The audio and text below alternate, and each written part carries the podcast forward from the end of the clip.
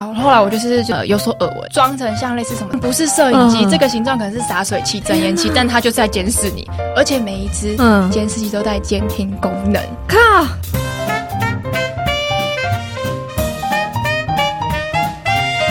嗨，我燕啦！记得按下订阅、关注，并在 Apple Podcast 上面留下五颗星哦。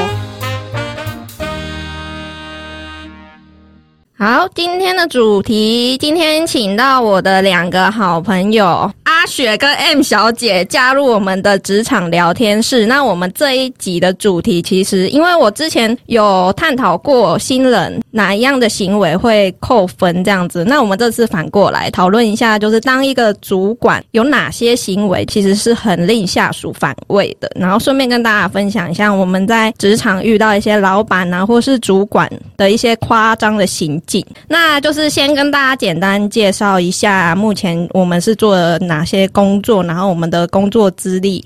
那我先介绍我自己的好了。那我目前工作了六年，第一年其实是在医院的开刀房，然后后五年都是在目前的诊所。那因为我诊所算是自费市场，多多少少也会接触到一些就是行销类的东西，然后老板也是常常很异想天开这样子，刚好可以跟大家做分享。那我们就先请阿雪好了。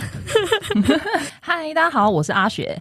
啊，我目前呢工作六年多。那阿雪是做什么样的工作啊？哎，我目前是做，我做过两份工作。嗯。然后我上一份工作呢是日商公司上班，对，做的是呃其实算是科技业啦，然后做的是电视电子零件的采购，然后兼售后零件的生产管理。嗯，是，对对对，然后因为我们公司人呢比较少，所以我们采购算是叫从头包到尾，就是什么嗯。物流啊、报关啊，嗯，然后有时候还要跟船运业者瞧那个船期什么的。所以你就是在这一间公司上班到现在吗？没有没有没有，中途就是我在这间公司做大概四年多，然后后来因为家发展的关系，所以我就换跑道，我就转职到现在我的这份工作。嗯现在这份工作做了两年多，即将迈入第三年这样。嗯然后这份工作跟我上一份工作呢一样，也是科技业，但是呃差别就是我现在转职到呃产品规划行销。嗯对对对，那我现在待的公司是笔电公司。嗯，对我是因为对笔电就是这个产业非常有兴趣，然后才嗯转职到这个。然后所以等于说你是从采购变成行销，对，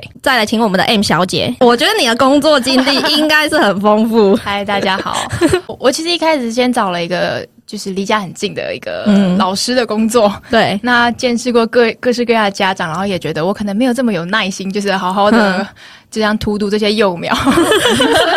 我后来就回归我本业去找行销类的工作。嗯嗯嗯对所以我从事行销这个产业大概四年。这份工作我大概算是做两间嗯公司吧。两间，一间的话是比较像就是公安公司这种，就是大家俗称的加班加到死，没有加班费，哦然后什么都要做，嗯企哼划啊、广告啊、活动啊，全部好杂哦。全包，然后什么嗯你还要去标案啊，你还要帮人家写新闻稿，全部。嗯然后后来我就成功跳到了品牌端，相较之下就轻松许多。但你一样是包山包海，因为老板就觉得，哎，你是公安公司出来的，你应该什么都会。嗯，我就是整个行销类的大小。大头，但是我呃，我第一份那个形象算是比较偏企划类，嗯嗯嗯，就是活动这方面啊、执行啊、嗯。展览、表演这块算算是我的强项。嗯对，然后后来我跳到品牌端之后，就会变成说比较公关类的，可能宣传你的品牌、建立你的品牌形象，嗯你还要做广告投放，让大家认识你们。那你同时也要照顾，因为毕竟到了品牌端就会有会员这个制度，那你也要做一些会员交流的一些活动。嗯嗯嗯，对，甚至到了，因为现在流行就是影片嘛，所以对到时候连影片计划都兼着做。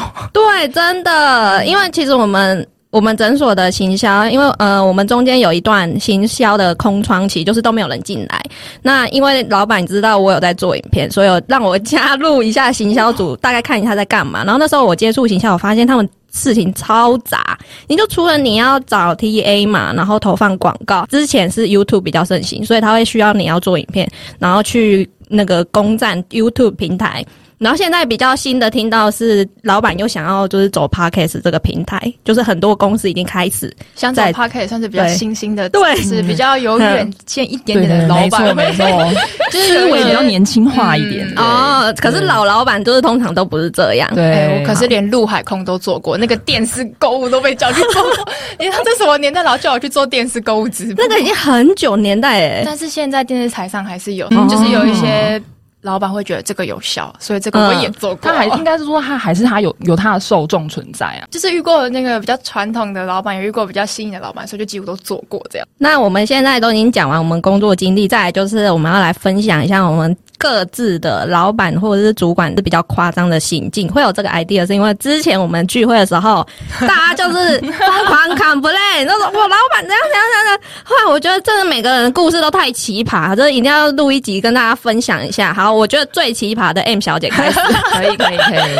我最近遇到的，我觉得很夸张的。嗯 好，她本身是一个很敏感的人，不像她表面上看起来这么光鲜亮丽啊，所以她就很在意别人看她的就是各种想法什么的。总公司里面哦，那个老板就在各个角落装满了监视器，监视器，包括厕所走道什么的。等一下，你说什么？厕所走道？对。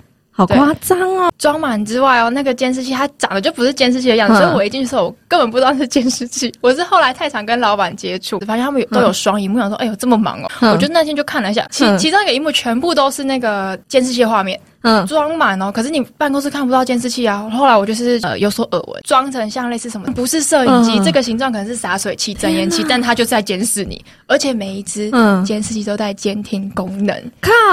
太夸张了！所以我们办公室超安静哦，安静到那种可能我们只是坐个斜对面，我们还要打分机，你知道吗？然后很想说悄悄话 Hello，那个 我怎样怎样。而且我们办公就跟许愿池一样，这这个真的超超恶心。因为我我那个老板他是男性，对，那我们整个办公都是女生哦。那其中有一天就是有一个同事，他就另跟另外一个小姐说：“哎，你有没有带卫生棉？那我要凉凉的。”然后那个说：“有有有，我有了。”然后结果下个礼拜哦，我们女厕。平台上就出现了凉感护垫三大包，然后是凉凉的凉感的。妈呀，好恶心！老板是男生呢，这个该说是老板体恤员工，还是怎样？会起鸡皮疙瘩哎！可是你们每一个人新进的人，到底是从？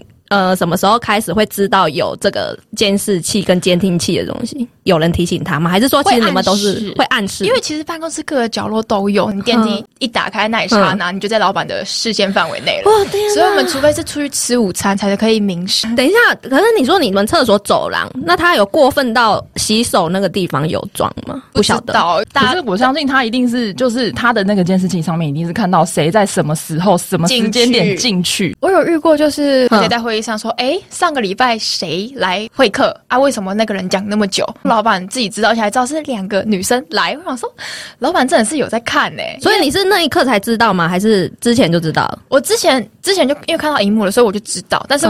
我就秉持着可能就是大家都会装监视器嘛，对啊对啊对，安全啊，没没人会这么无聊一直看呐。结果那次开会，我发现没有，他真的一直在看。之前有一个同事，对他他就是因为我们有些部门他们要出差嘛，对，那出差通常都会给一些就是可能出差费，然后或是当天每一天每一天零用金，类似这种，因为你一定会有开销。嗯，然后就有一个新同事，他不晓得就是办公室这样，他就跟比较资深同事说：“哎啊，我们出去一天可以拿多少？”他说：“没有啊，我们就是跟在老板旁边。”他说：“这。”假的都那么抠啊！我以前在哪里哪里，一天都假设美金好了，我一天还一天要五十美耶。然后结果那次出差费就突然多出了一一人一天五十美，刚刚好的金额。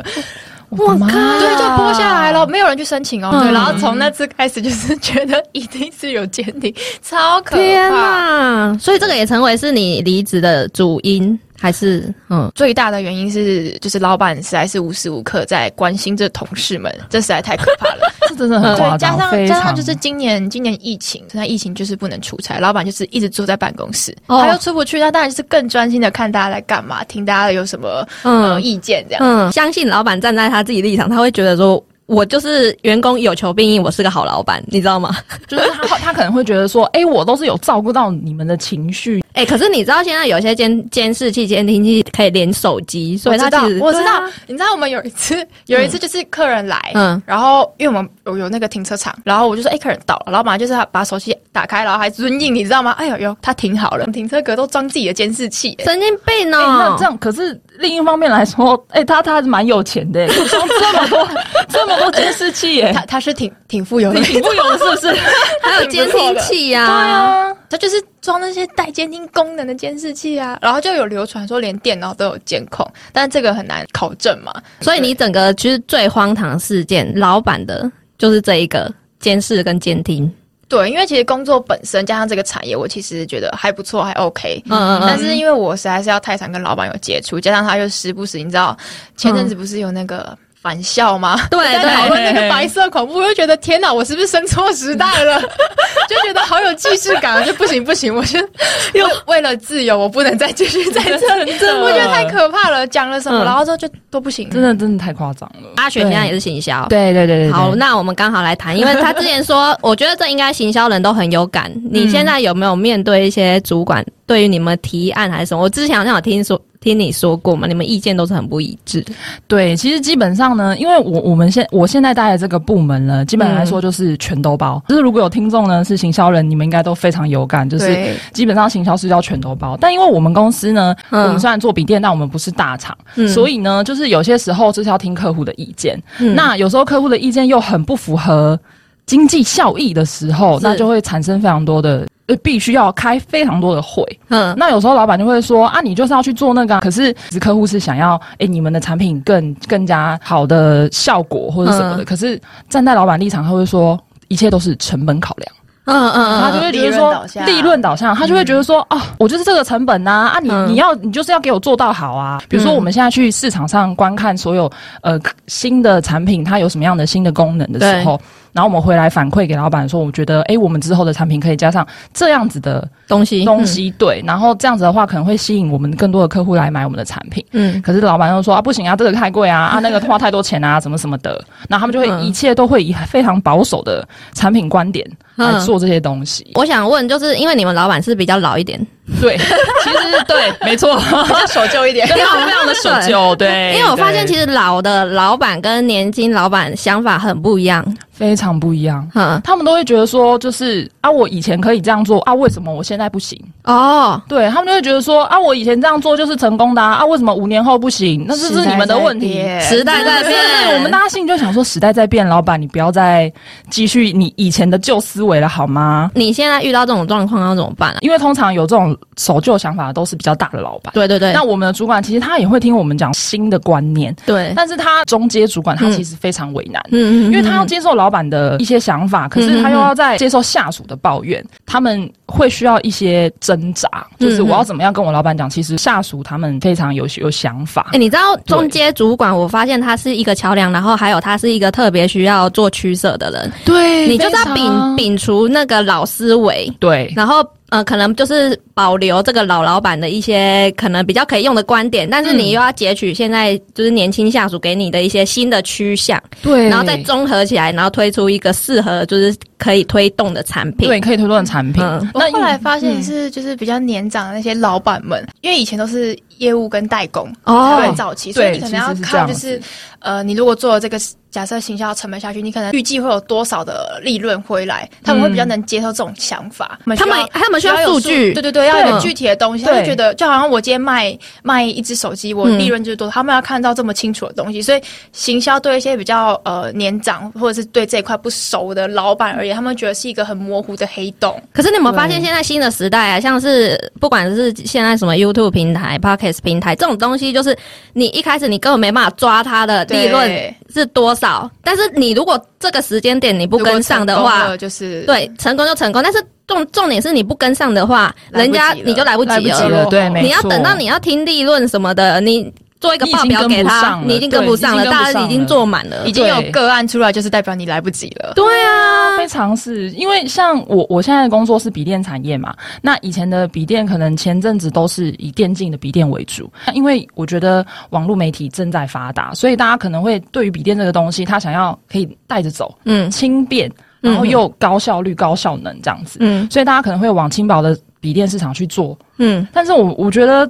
以我们老板思维，他就觉得啊，笔电这个东西就是。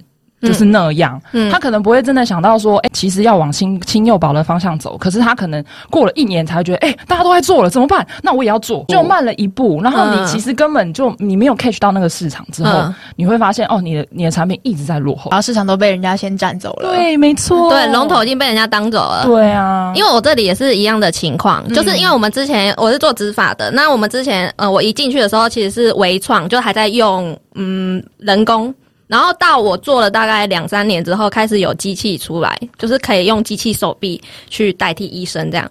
然后一开始也是我们一开始就推荐老板说，哦，这个东西一定要先跟上，你就先买一一台进来，先不管你有没有回本，但是至少这是一个噱头。你说你的诊所有一个这样的新的机器，那就会有人。好奇进来，到时候你如果把它转单转成别的，反正都是一个就是利利润嘛。对，那可是那时候他会想说啊，这个机器哦好贵啊，因为那台机器我记得好像一千多万，大概一栋房子。对，然后好贵哦，然后又新机器出来，然后不知道成效怎样。嗯然后就是他很多考量，像你们说的，他需要一个数据去提出说这机器到底能拿回本多少。对于是就这样过去了。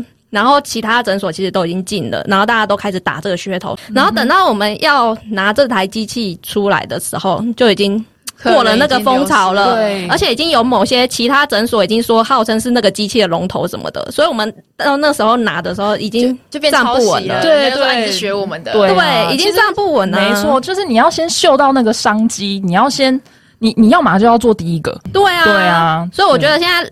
就是老思维的老板有一种这种跟我们现在年轻时代没办法去达成一个协议，这样。没错。就有有些老板会想说，好，那我可能需要转型，因为他可能也感受到市场的变动，那他就是不知道该怎么转，然后就是转了一半之后，发现一些呃，可能公司里面那种老屁股，一定都有那种很多资深老屁股，然后就会反他啊，这怎么弄怎么弄啊，然后最后就转到一半啊，又不转了，那种转一半的最讨厌，到底要不要做？你让新的人就觉得哦，好棒，我老板终于就是听进建议，然后就到了一半啊，又不做，现在是怎样？真的哦，你刚刚。讲到老屁股这件事情，我非常同意。讲老屁股出来，真的是老屁股做了什么事情？真的很多老屁股。因为我们公司其实资深员工非常多，起码都是有二十年、二十五年，甚至三十年以上的那种资深员工。那他们就会觉得，像研发这种东西，他们可能学的是三十年前的理论。那三十年后，他们觉得啊，反正以前这样子就可以啦。所以他们就是有时候我们比如说比较新的人呢，去跟他们做建议或是做讨论的时候，他们都会摆着一副啊，我就是只能做一这样啊，不然你要怎样？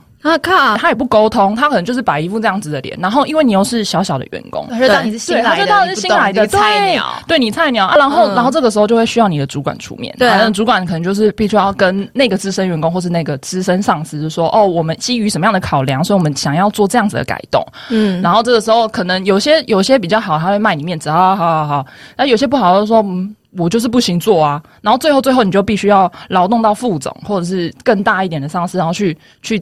谈这件事情，然后其实这件事情时间全部都浪费掉。对，而且久了之后，那些帮你沟通那些人，他们会觉得是不是你这个菜鸟的，就是是不是沟通有沟通有问题？为什么？因为那些老屁股在那些就是长官们面前是很棒的，对，他们对是有价值的有价值的员工。对，然后他们就觉得是不是这个菜鸟不会讲话，搞得全世界都要帮你沟通这种事情。对啊，有时候你写信，比如说你很客客气气的写，然后那个老屁股员工就随便回，就只会直接呛你，在老板面前不会这样，然后就觉得好所有就是。就职场职场被欺负这样子，对啊。可是问题是，他就是大你三十年啊，不然你要怎样啊？所以老屁股通常都是执行面的掌控者吗。我们比较常遇到的就是研发研发单位的，对。那研发单位有时候一做就是三十年，对。然后那个时候就是你真的是没办法，你真的是必须要常常去跟他开会啊，沟通啊，嗯，对。然后有时候你的主管。因为坦白说，我主管他是一个非常人人非常好的人，他但是他是人好到什么事情都揽下来做，这样不行呢。这我也觉得不行。因为其实我觉得我们等下后面会讲到一个身为一个好主管，我觉得他应该有什么样的特质。对下属来说，你不能什么事都接，因为你这样子就是你知道，能者多劳，就是多劳到过劳死。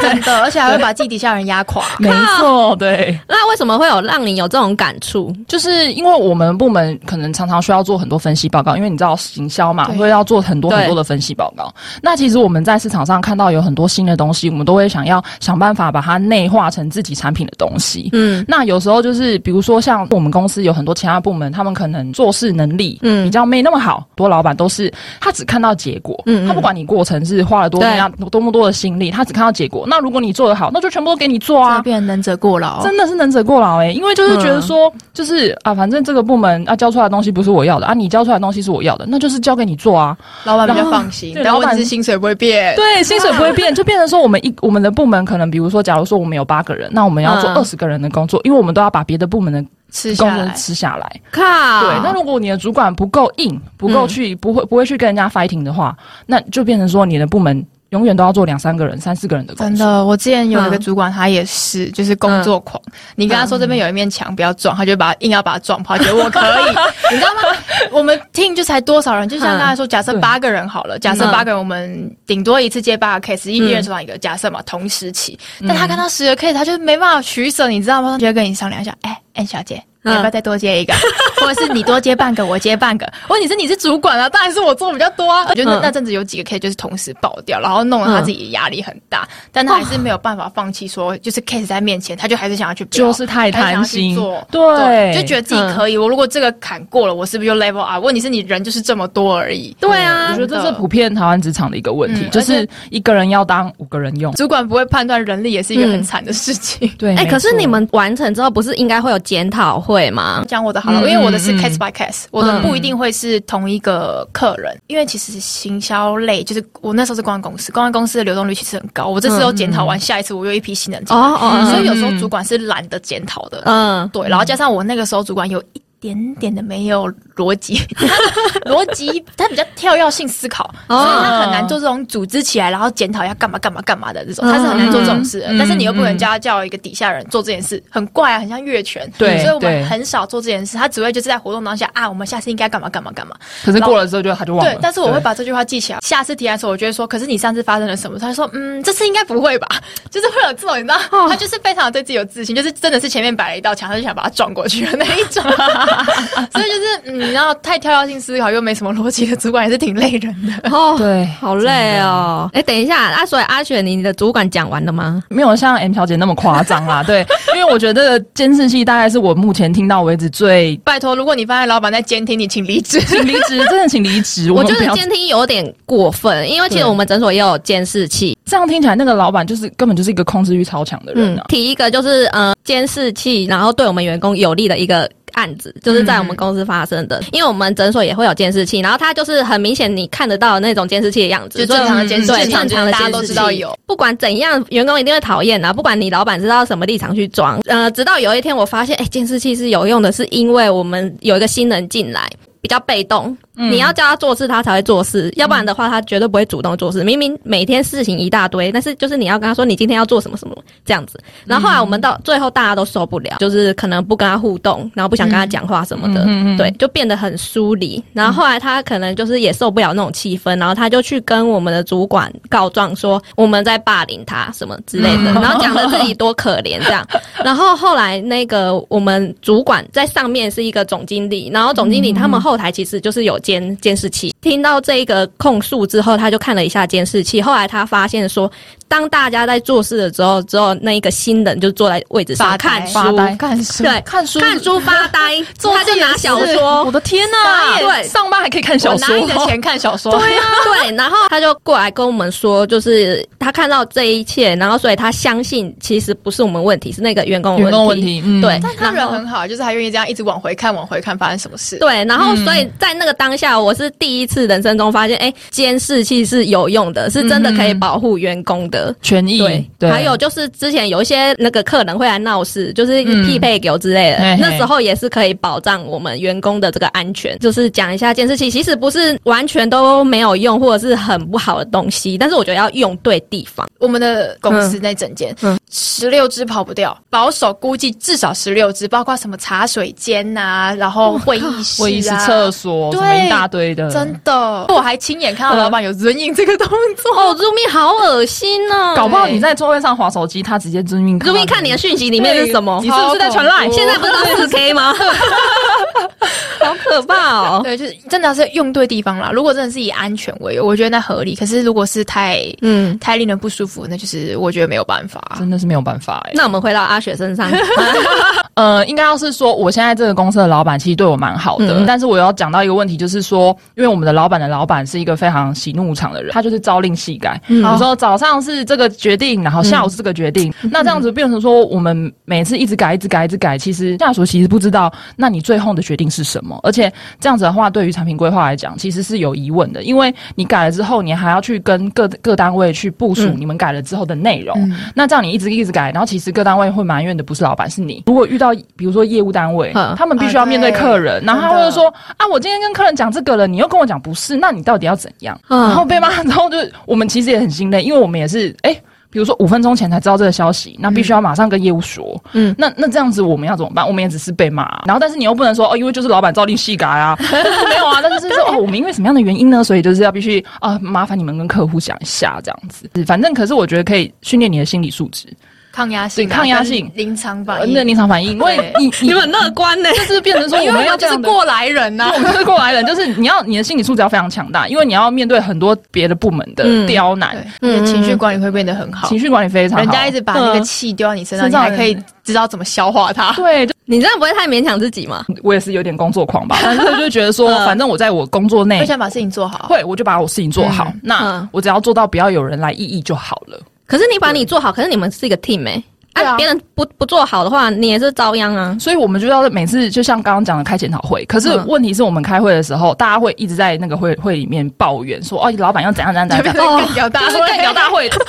从那个会你要走出来，大家就是一尾活龙。你们心理素质真的很高哎。对啊，因为有时候你就会接到一些电话，就是直接是三字经啊，然后的哎，有些人他会把它当口头禅，觉得我又没怎么样。对，但你就是出来啦，就是 就是出来啦，就是情绪化嘛。嗯嗯嗯，对呀对呀，已经是一个口头禅。对对对。他们习惯了，就是刚好他今天生气的时候，这个口头禅还是会跟着出来，你就会觉得那个情绪再加上这个字眼，然后让人家更难受。对，会让人家更难受。每一件事情都是这样的话，你们不会有一个共识，就是我们老板就是都会改改去这样吗？就是大家心里就会有一个底，说嗯，等下应该会再改了。而且我们有时候还会就是觉得老板下的这个决定太怪了，我们会默默做出两个版本，因为老板可能会临时觉得真的。还是这样好了，我们就可以其实哎呦呦呦出来，不然我们全部都要加班赶老板的另外一个想法。对，所以我们就会先备好所有的版本。那真的是要经验。老道哎，就是你，所以那个新人 新人都会很凄惨，新人都会觉得到底现在要干嘛？为什么这个不行，那个也不行？今天要做，他会没有一个头绪。可是你做久了，其实你就知道，嗯，大概这个时间点，老板会做什么样的事情。我觉得科技业遇到这种事情是还蛮正常的，对，因为我上一份工作是日商嘛，所以我们必须要常常跟日本人，嗯，就是沟通啊、开会啊。是，那我觉得跟日本工作跟台湾工作是非常不一样，因为跟日本工作他们就是比较严谨，所以他们就一件事情会讨论个七八遍，最终才会有个定案。嗯，对，那有时候这种事情对台湾人来说就会觉得啊，浪费时间啊，不就这样就好了吗？对对，但是他们就会觉得说我这个嗯，比如说的哎，这个规格应该是要就是五公分以下，你多一公分就不行。嗯哼，对他们就会这种非常非常非常严谨的态度。嗯，那。这个对产品来说是好事，因为就是说什么东西都要调到最好。可是对流程上来就是非常麻烦，因为我们有很多的流程要走，很多的会要开，可是可能最终开会是没有一个结果。而且我有听说，就是日本人他们有个习惯，就是你如果太马上回复，会被人家觉得你你很随便。对对对，对他觉得每一个决定，即即便是小决定，他们还会跟你拖拖一阵，他才会回复你，然后让你觉得他很慎重。可是，在台湾不太会觉得快一点，快一点，快一点，我要一个效率导向。对。对，就是我觉得可能就是异国的情况，异国的情况，他们就会觉得说我什么事情都要非常严谨，所以我连回个信。我都要大概慢个两天再回，对他们会觉得就是代表哦，我很慎重的回答你这个问题。对对，但台在台湾就希望我最好你马上秒回，我可以马上做决定，我可以马上做，然后我后面的流程都可以继续走。对对。那我个问题就是，他谨慎之后出来的答案是真的，你有感受到思考很久的那个答案吗？没有，我觉得要看窗口。他们是为了严谨而严谨，而不是说我真的在严谨。对对对对对对对对。就可能一封信来，然后他马上就会回答这个答案，但是他不能马上按 send，他可能需要就是一个排程，两天 两天之后再送出。对。他这样不会过了时间点吗？你必须要在信上面写说，请。尽速回复，对，而且还有日本，我觉得就是稍微这边 diss 一下，就是他们还是会有一点点小小的排外哦。对对对，日日本有对，因为像像我我那时候的工作，我们我通常都是打英文为主。那虽然我也是看得懂一点日文，可是我回信的时候我不会用日文回。嗯对，但是有遇过就是那个日 日文窗口，其实我们工作很久，他也知道我不会日文，对，可他每一次都用日文回我，他们就会觉得说我用日文回你，你就要用日文回我，我们这样子才是才是算是一个对等的。状态，那我们就是我们是从一开始讨论到那个有有掌控欲的 M 小姐的主管，然后在你的主管其实就是变来变去嘛，然后无法接受新的思维，对，然后再来换我的主管，因为我也即将想要离职了嘛，我来讲一下，我要讲一下预告是可以的吗？我讲一下我遇到就是很夸张的行径，因为我们主管他最近就是有找一个新人进来，本来我们的人力里面是没有不需要是增添新的人，我就觉得很奇怪。后来发现呢，这个人跟他有关系，这个人这个女生是他侄子的太太，所以就是有点在牵关系这样子。好，这样就算了。嗯，他既然进来了，那我们就是正常的教育训练，正常的 SOP。嗯，但是他 SOP 呢都是由我们的主管决定，决定他今天要学什么什么，就是跳钥匙的这样。例如说，我进来三个月只能学到这里，但是他进来一个月就可以学到那边去。的那一种感觉，好，然后那因为我现在是中阶主管，所以本来教育训练是我负责，但是我后我后来就是不想接，因为我觉得这有点太 over，我没办法跟其他员工交代，就是我把这个东西交给另外一个资深员工，就是去教他，因为我已经不知道要怎么做了。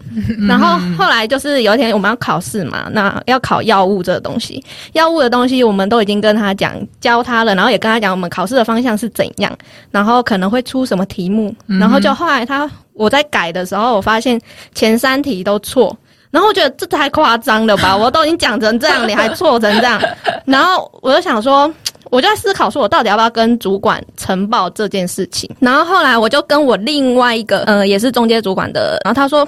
还是讲一下好了，就讲一下这个人的状况。于是我就是很就事论事，就是在那个大概三个主管啦群组里面跟他讲一下今天新人考试的状况是怎样。他第一句话竟然是回我说：“你们有教他吗？”然后我就想说这什么问题啊？因为他就觉得说我们可能会排挤他，然后不教他，然后逼他考试这样子。然后所以他第一句话。反而不是问是你们刁难他，对他不是问说他哪里有问题，而是问我们说你们有教他吗？然后那时候我就觉得有点想要给他开，你知道吗？然后后来我还想到不行，然后我就是很平顺说有，我们有教他什么什么什么。然后他就说嗯好，那的确是他自己的问题。然后我就说，可是我不知道他的态度，因为我觉得他的态度有点奇怪，应该是要准备好这个考试再来考，对，再来考，可是心力没有在这里。对，然后后来。你知道吗？我只是讲这样子，然后主管就爆炸。他说：“准备好，请问要准备什么？”然后他就说：“因为我们还有另外一个分店。”他说：“分店的人都没有准备好啊，我们就直直接叫上刀，直接学啊，然后什么噼里啪讲一堆。”然后后来我就想说，什么东西好像没有在同一个频道，我就再讲一次，再强调一次，说我是说他没有准备好这个考试。然后他就他就有比较冷静，就说：“哦，这个考试，嗯。”嗯，的确啦，然后什么的，然后 然后就说，那我们应该要怎么补齐补齐这样子，然后我就说，可是我们都已经教的很很完整的，所以我我已经有点不知道该怎么样去协助他，还能用什么方式，用什么方式教他？对，我就说，还是你要不要亲自来教他，就是让我们看一下，就是我们哪里还可以再做，对，还做更改，结果他就爆炸，大爆炸，他说。你现在这是什么意思？你现在是在意气用事吗？什么的？然后他说什么？谁在意气用事？对，然后他就觉得说我干嘛？就是凭什么叫他下来教？嗯，对。然后可能打字会有一些误会。然后我想说，这个人到到底在干嘛？大爆炸哦！有讲到就是说，好像他最近主管好像都是在检讨教学的人，嗯，反而不是检讨那个新人，那个方向好像有点不对。对。然后他就说：“我什么时候检讨人员了？”然后就噼里啪啦又一堆。然后我想说，他是更年期啊。我想说，我突然一瞬间觉得我好像到精神病房里面实习那种感觉，就是对面有个笑哎，讲不停，讲不停，无法沟通，无法沟通。然后后来那个什么，他就又骂了一堆，就是很情绪性的字眼。然后那时候我已经有点 好骂情绪是。情绪性真的超讨厌，真的不行。然后他说：“你现在是在耍脾气吗？”然后什么什么。然后我想说，到底是谁谁在耍脾气？然后我就说：“我现在是很平静的在跟你说，我们教学遇到困难，需要你下来教学，让我们学习这个东西。”我就说：“不好意思，如果我这些字眼让你误会的话，我在这里跟你道歉。因为我觉得我现在的那个立场就是哇嘟有笑哎，我我没必要跟你吵，已经已经抽出灵魂了。我就是这样的做法，也不是低头，我只是我不想再跟你再耗这个嗯。”想把这件事解决掉，对。然后我就说，那我就跟你道歉。然后他就说，你既然知道你的字眼那么容易被误会的话，那你就要随时注意一下你打字的那个方式，这样。好的，我下次注意。这次请先把事情解决。对，我就跟他说，哦，好，谢谢提醒。然后就我就想说，我干今天多有效啊！我超不爽了。然后后来就是你们没有监听吧？我觉得你有点太夸张。现在是就事论事在跟你讲这个人的状况，但是因为这个人是你的，可能不知道谁，然后你就不明事理，你就是乱了章法。对他觉得被针对吧？对，是不是故意被针对？我带的人是有什么问题吗？对对对对对啊！你们很懂，对，就是这样。然后我觉得今天多有效哎。然后后来我就想说，这个群主还要待下去吗？我就认真思考了一下，因为这个群主建立的缘由其实就是。他这个主管想要跟我们这些中间主管有一些桥梁沟通，但以前我们都是这样就事论事，然后这样子顺利解决每一件事情。但是今天你这个立场已经有点歪掉了，所以我就觉得我不知道这个群主的意义在哪。于是我思考两天之后，我就退出那个群组。这么快？超快的。所以，可是我有思考了两天，因为后来呃，日本人 有严谨，有严谨，严谨到其实有严谨到对对对。然后后来就是另外一个中间主管就问我说：“哎，你怎么什么时候就是退出那群组了？”然后我就说，因为我觉得我没办法跟他沟通，然后他就说，因为他有看一下，他说，哎，你们吵架是在呃九号，然后你退出是十一号，他就说，所以你是有认真思考过？我说，对，我会。这样代表说，我其实我并不是气头上，然后就退出。重点是我为什么会那么生气，是因为之前我有个朋友，我有介绍他进来，某个程度上应该也是算半个靠关系这样。然后，可是重点是我在介绍他进来的时候，我主管就跟我说：“你在当主管的时候，你要记得，你一定要保持中立。”直接打脸。对，这个就是我最近很深的感触，就是我觉得你一个主管真的一定要保持中立，不管你今天对的下属是谁，你一定不要让人家感觉到说人家有差别待遇。我觉得这个是很严重的事情呢。于是我们就来探讨一下，这个主管需要有什么样的特质，会让你愿意留下来跟在他身边做事？这样，阿雪，阿雪，好好好，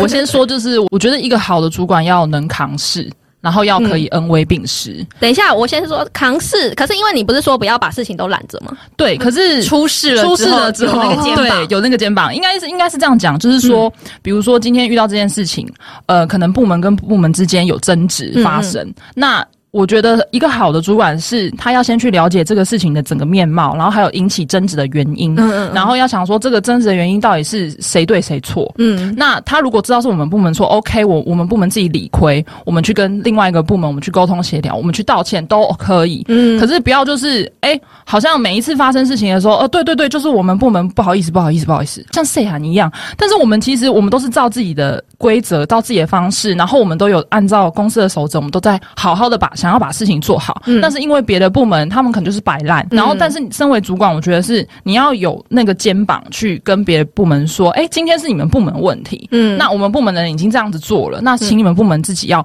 好好的检讨。嗯，可是我觉得有些主管是他可能就是他不想要引起这些纷争，他是属于那种老好人，他说对不起对不起，没事就好，没事就好，他说啊我们自己做，对对对，然后所有的事情都揽到自己身上，那下面的人当然会觉得今天我又没有做错事，会不服气啊，那这样子别的部门就。就会看清你，然后我大声一下都是你们的事了。那这样子的话，我就觉得这主管就是你，你必须要就是有事情的时候，你要可以出来 fight，就是说哦，这件事情我们站得住脚。嗯，那我觉得这才是一个主管他必须要有的能力，跟他需要有的特质。就是我说恩威并施，就是当你出错的时候，我跟你讲，那下面的人自己也要从错误的经验学习起来。嗯，然后但是下属要做得好的时候，那你也要给他鼓励，说我觉得你做的很好。对，那你之后比如说考绩什么的，你就可以适当的给这个。员工鼓励。我有个提问，就是万一你的下属做错事的时候，你觉得老板要出来扛这个东西，还是？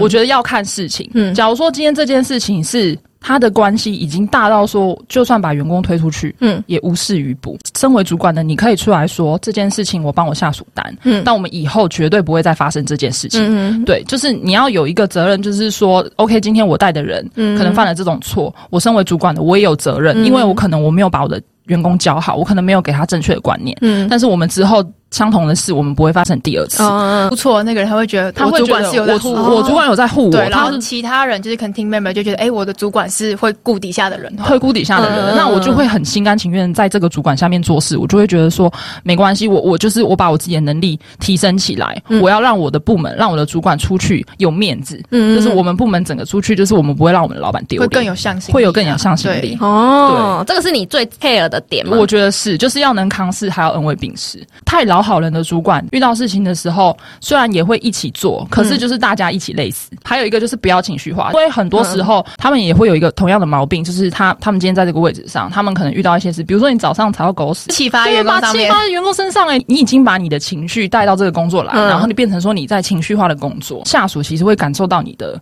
不满。那这样子的话，他在做事情的时候，他也会有个压力在。我觉得在工作上面，你就是要秉持着你的专业度，就是不管你遇到什么事情，在工作你就是要很专业、很完美的把它做完。嗯对你不要有这种情绪化，或者是你遇到什么不开心的事情，你就把这个气发泄在员工身上，这是非常不好的事情。真的，对。好，那 M 小姐呢？那我会希望主管他可以是可以沟通，然后有逻辑的。等一下，有没逻辑的故事吗？就是他可能一句话只讲一半，你要自己猜出他后面是说什么，或者他是跳跃性的讲完。就是跳跃式思考的主管会常常遇到这种，就是说你要揣摩他现在下一下一秒他会想什么，然后你要先想好。如果你没有帮他先想好的时候，他他要他自己亲口讲出来的时候，他会很累，他很他很累，他会说啊，我不是就是之前就是这样的。他就说你们怎么都猜不到呢？真的，对啊。然后就说你去那个那个好，就这样。他可能没有讲出来，但是你要 你能你要会思考，你要会思考，或者是你要有一根天线可以连到他的天线，就是说，哦，对对对，他下一秒就会这样子，我们赶快去做这件事情。对，或是你已经看到他今天怎样，匆匆忙忙，你就知道我要先把他准备好什么。可是你这样的主管是不是其实是表达能力不足啊？有一个渲染力，可他没办法很很有逻辑逻辑性的用文字一个具体的人，他是一个感性的人哦，就是变成说你要时时刻刻嗯，哎，打电话问一下秘书，哎，老板今天心情好吗？那我现在再提一个，就是你有没有遇过那种就是很爱画大饼的主管？他就跟你说好，我们未来规划就是怎样怎样怎样，所以这个市场一定是怎样可以可以走得很顺这样。然后后来你发现说，你跟他过了那个时间点的时候，靠。啊，根本没有啊，这没东西啊！我有遇过三年前就说我们要进军假设东南亚市场，三年后我们还还还在这里，还在台湾，还没有进军。就而且你知道这一套说辞讲三年都没变。我们公司比较成本取向，我们是员工画大饼。有我之前遇过比较守旧的老板，我们也是会偷做，就是一些比较守旧老板，他可能五年后接收到这个资讯，或是两年后接收到这个资讯，他就想叫你做，他就觉得他也会有跟人家一样的成效。可是你们这样不会很累吗？大家的心理想法就是想要把工作做好，我要想要把让这个 team 或是让这个产品卖得更好。其实。就还好，嗯，对，可是还是我们都是比较工作狂一点，对，我觉得是，我觉得是比较工作狂一点，所以就会想说，我一定要在这个时间点把这个事情做好了。哎，可是你们这样也对老板太好了吧？就是你知道，当初社会新鲜人就是充满活力。那你们还有一些什么特质可以分享？我有被，就是之前有一个主管，他就是说。哦，我这不是要倚老卖老，但是你们真的太年轻了。我想说，工作能力归工作能力，年纪归年归年轻，这是不一样的东西。对，我相信年纪真的归年纪。对，相信很多人在工作上一定会常常被被人家讲说，你们年轻人就是这样。你们讲这个，我突然想到，就是有没有发现那个亚洲普遍好像没办法下对上？就是今天如果就算他是上，他是头头好了，但是他做错事，就是下属很少会直接说，嗯，我觉得你这里就是做错了。我们不够平行，我们都是垂直的。我们是垂直，然后欧美那边是比较平行的。对，可是重点是，如果我们今天就事论事来说，这件事你的确做错了。那所以我觉得，呃，主管有一个特质，就是他可以接受下属的指正。可能是亚洲文化关系，他会觉得就是你是异己，他会想要排除异己。但是你如果是在他立场。为了他想，他会觉得哦，好像有道理。即便他当下没有马上承认或是拉下来，那他其实自己会把这件事情记起来。就是可能需要有一个比较软性的沟通，或者是说，呃，怎样对你比较好。就是你不要说是否定他原本的，你只是提出一个提问的有可能会更好的想法，把指挥棒给他就对了。对，那还有什么特质吗？我觉得如果他本身是一个很有能力的人，嗯，就也会吸引我继续待他底下，继续跟他学，或者是说可能一起成长。我觉得这是一个蛮重要、蛮重要。哎，可是你知道有能力的人有时候有个弊病，他会自己决定。任何事情独裁，独裁好了，不跟下属讨论。对啊，因为他会觉得自己很有能力，我自己就可以决定了。嗯，哦，对啊，就看他有没有那个沟通的空间吧。嗯，我觉得要哦，对对对，要有沟通的空间。那还有就是，我觉得，我觉得会会遇到一个问题是，如果下属可能也会想说，哎，为什么不这样做的时候，那主管，我觉得其实我们会做这样的决定的，原因呢，是因为什么什么样的考量？那下属自己听了就会觉得说，哦，不是，我不是每一次呈上去的提案我都会被打枪。枪，是因为什么样的原因才被打枪？那这样自己下属心里会好一点，而且会从就是这些来来来回回过程，知道